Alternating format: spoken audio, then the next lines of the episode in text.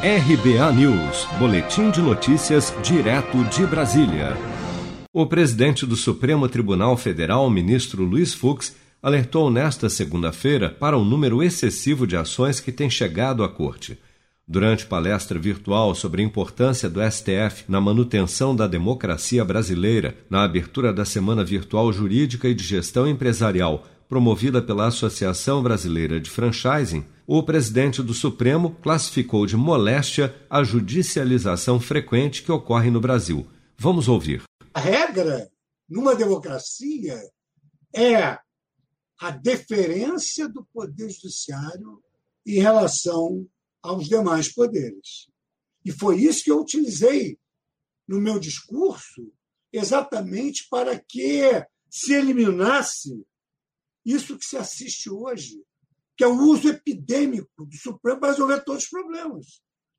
Ou seja, o Supremo é estado a decidir problemas que devem ser resolvidos na arena própria.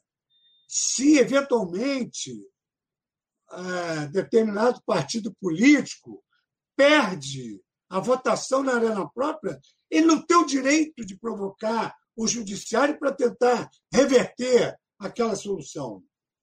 Mas é isso que tem ocorrido diuturnamente, através de um fenômeno cujo próprio nome em Uris é equivocado, que é a judicialização da política. Dá uma ideia de que o Supremo intervém na política. Não, o Supremo não pode intervir na política. A política é necessária. E num Estado democrático de direito, a instância maior é o parlamento.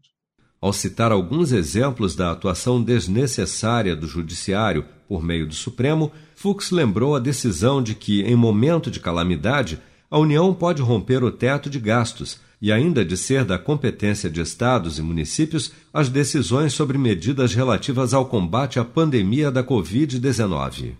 Seja para conquistar sonhos ou estar seguro em caso de imprevistos, conte com a poupança do Sicredi. A gente trabalha para cuidar de você, da sua família e proteger as suas conquistas. Se puder, comece a poupar hoje mesmo. Procure a agência Sicredi mais próxima e abra sua poupança. Sicredi, gente que coopera cresce. Com produção de Bárbara Couto, de Brasília, Flávio Carpes.